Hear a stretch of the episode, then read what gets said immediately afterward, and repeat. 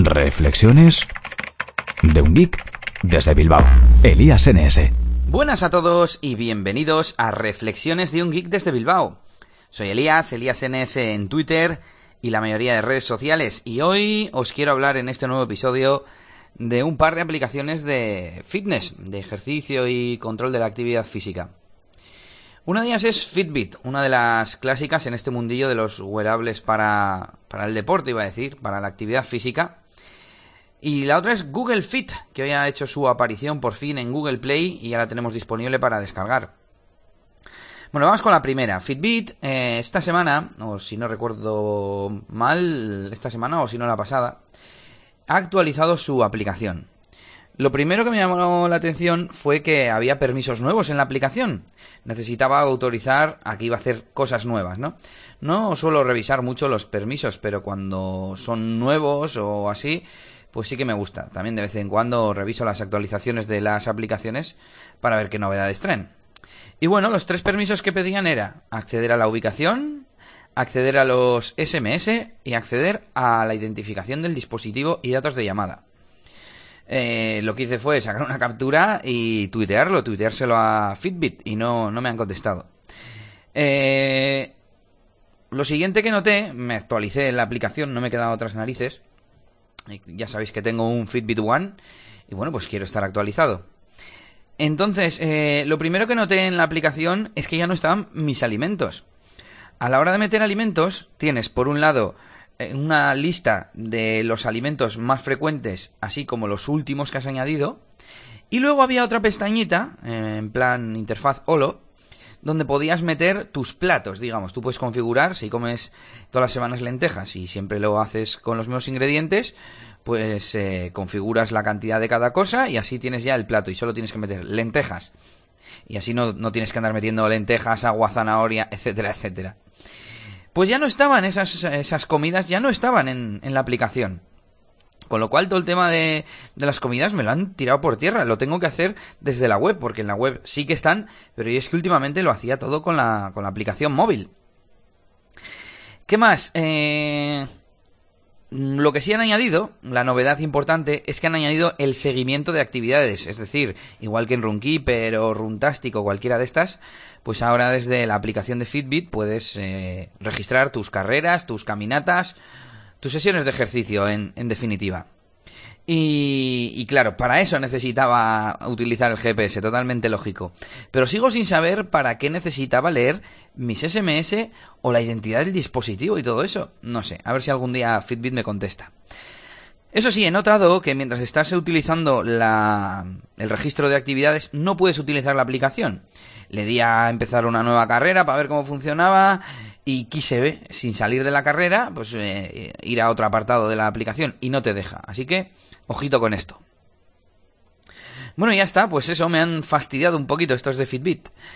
Y ahora nos vamos con Google Fit. Bueno, Google Fit Platform es la plataforma de fitness que presentó Google en este en el Google I.O. de este año, 2014.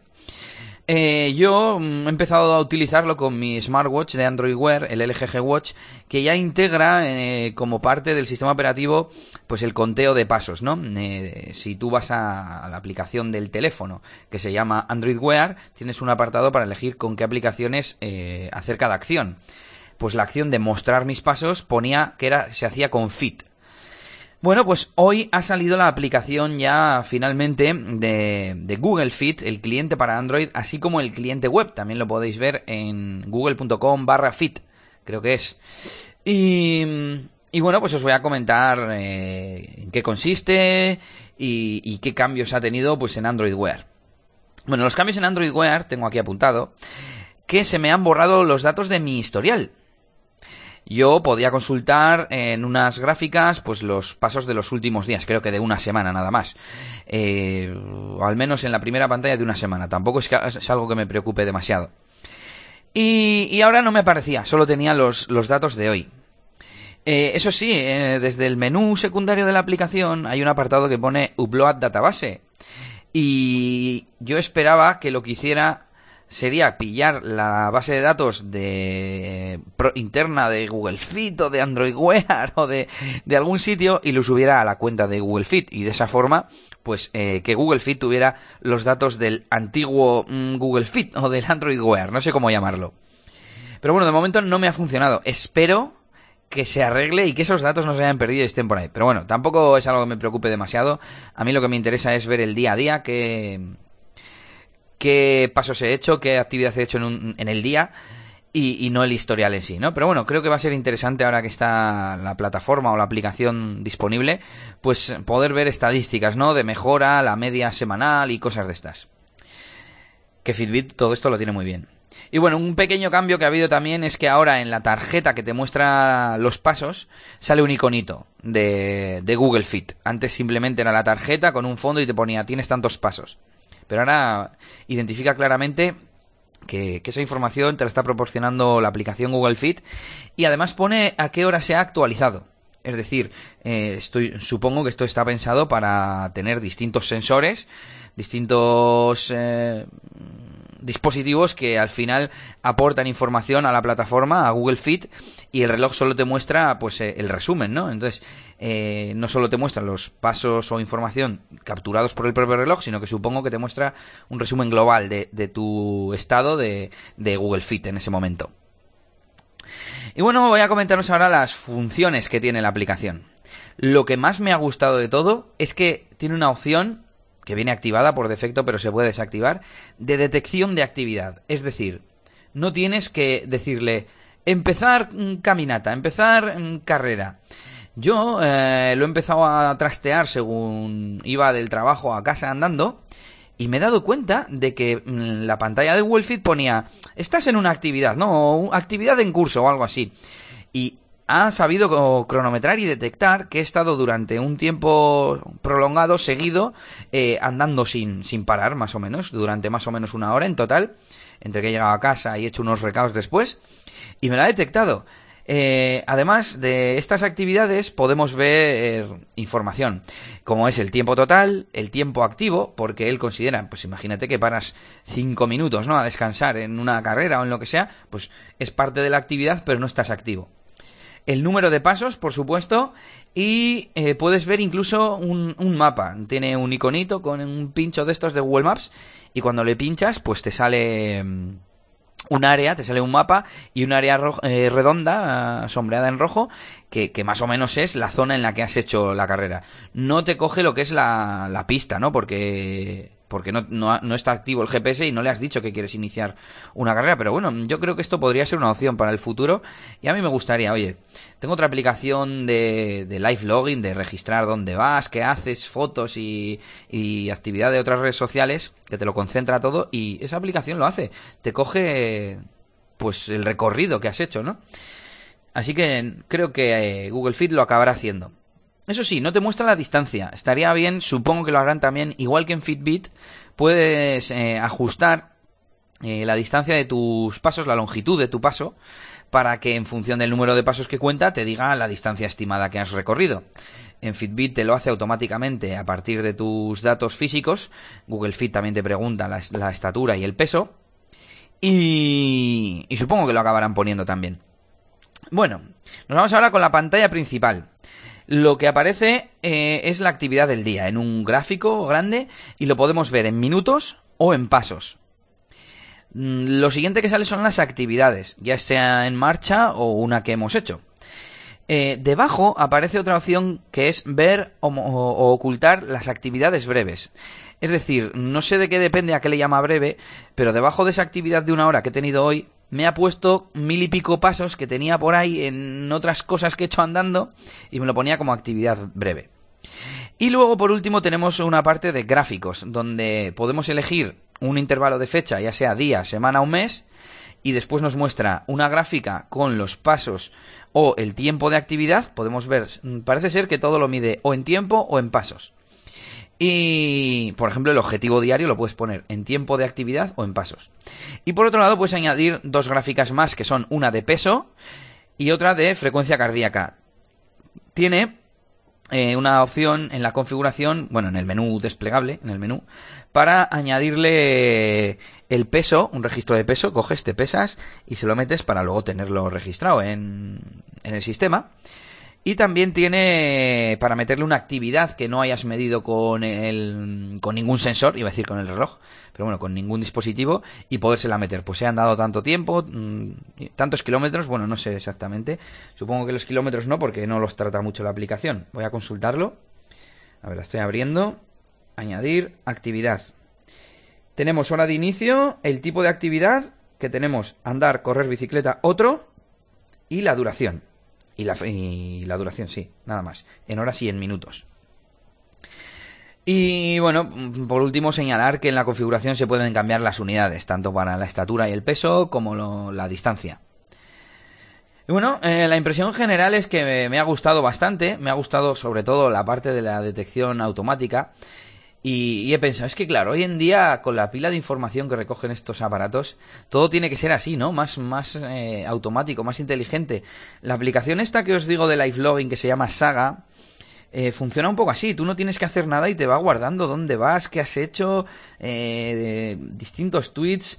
Le, además, le corriges, ¿no? Eh, él piensa, te dice, oye, ¿estás aquí en la biblioteca? Y tú le dices, no, estoy en el bar Pepito y te pregunta, vale, siempre que estés eh, por esa zona, ¿quieres que registrar que estás en el bar Pepito? Y le dices que sí, y funciona de, lujo, pero bueno, esta aplicación será tema de otro podcast, de otro episodio.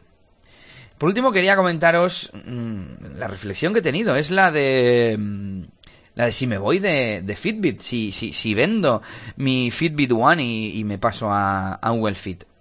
He de decir que Fitbit es una plataforma mucho, mucho más evolucionada en cuanto al tema de mantener la salud. Por un lado, por el registro de datos. Puedes registrar, por un lado, la comida. Como hemos dicho, en Google Fit no hay nada todavía de, registro de, de alimentos, ¿no? Porque claro, al final, lo bueno que tiene Fitbit es que te hace, te compensa, ¿no? Si tú le dices que has comido poco, ese día te pide andar menos, pero si otro día le vas diciendo que te has metido un comilón de la leche, pues te dice, si miras la aplicación, que deberías andar más. De momento nada de esto está en Google Fit. Además en Fitbit tenemos eh, otras opciones de registro como, eh, uno iba a decir, pulsa, eh, eh, ritmo cardíaco, pero esto también parece que va a estar en Google Fit, solo que como mi smartwatch no tiene el sensor, pues no me estaba, no, no lo estaba teniendo en cuenta. Eh, pero es que en, Fitbit tienes medidas de cintura, medidas de glucosa, medidas... No sé, y he estado navegando un poco por su página web y por su blog y tienen mogollón de consejos, tienen otro tipo de iniciativas. Es una empresa que se dedica solo a eso y por tanto, pues si quieres estar metido de lleno, pues merece la pena estar con Fitbit. Pero bueno, eh, tengo aquí unas notas que os voy a comentar al respecto. Por un lado, la diferencia de pasos. Creo que el conteo que hace Fitbit es más preciso que el que hace en mi smartwatch en este caso. Supongo que al final depende de la precisión del sensor, lógicamente. Pero bueno, a mí no me importa. A mí lo que me importa es eh, la relación entre un día y otro. El saber, a mí si hoy he hecho, si he hecho, si me dice que he hecho 6.000 pasos y en realidad he hecho 7.000 o en realidad he hecho 5.000, pues no me importa. Lo que me importa es saber que me tengo que poner un, un mínimo y que lo cumplo y que en todo caso eh, voy hacia arriba. Claro, ¿cómo se calcula ese mínimo si, la medición no es precisa en kilómetros, en pasos? Bueno, eso sería otro tema. Las ventajas de Google Fit, pues que no, como he dicho, no necesitas iniciar una actividad, te la detecta cuando te estás moviendo. Eh, importante, esto es importante. Al tener el smartwatch continuamente conectado por Bluetooth, la actualización de los datos es instantánea. Yo cuando accedo a la aplicación de Fitbit tarda un poco en, en conectarse. Sí que es verdad que Fitbit también tiene una opción de sincronización en segundo plano, pero me parece demasiado solo para, para tener los datos de tu dispositivo. Pero bueno, también lo tiene. Por otro lado, tengo una sensación de que he perdido la confianza en Fitbit, porque, no sé, las últimas informaciones que tengo no me dan ningún buen rollo. Por un lado, eh, ya había oído de que hay gente que tiene problemas con los materiales, que les daba alergia. Tengo un amigo que tiene la Fitbit Flex y, y, dice y no la puede usar mm, porque se le ha fastidiado toda la correa, ha pedido una nueva y no sé, me ha, me ha hecho tener la mosca detrás de la oreja. Y por otro lado, la tontería de que han dejado fuera a HealthKit. Han dicho que de momento no le van a dar soporte. No sé, eso me hace pensar que Apple les, les va a dejar un poco de lado y que, joder, Apple tiene mucha fuerza y, y bueno, que les va a venir mal y va a ir hacia abajo la compañía, no sé.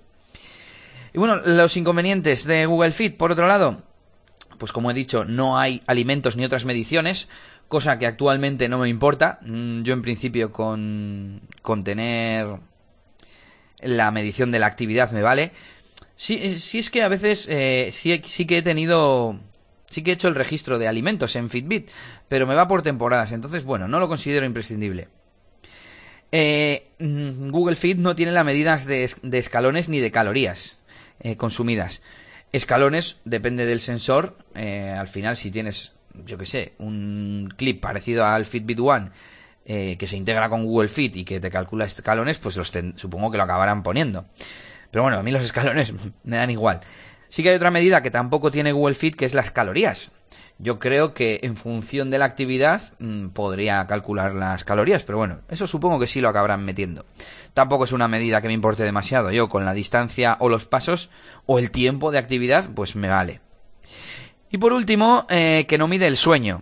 Eh, el Fitbit One, bueno, los dispositivos Fitbit en general te miden la calidad del sueño. Es otra de esas cosas a las que no le he hecho mucho caso. De vez en cuando lo he mirado y lo he consultado, pero no, no le hago mucho caso.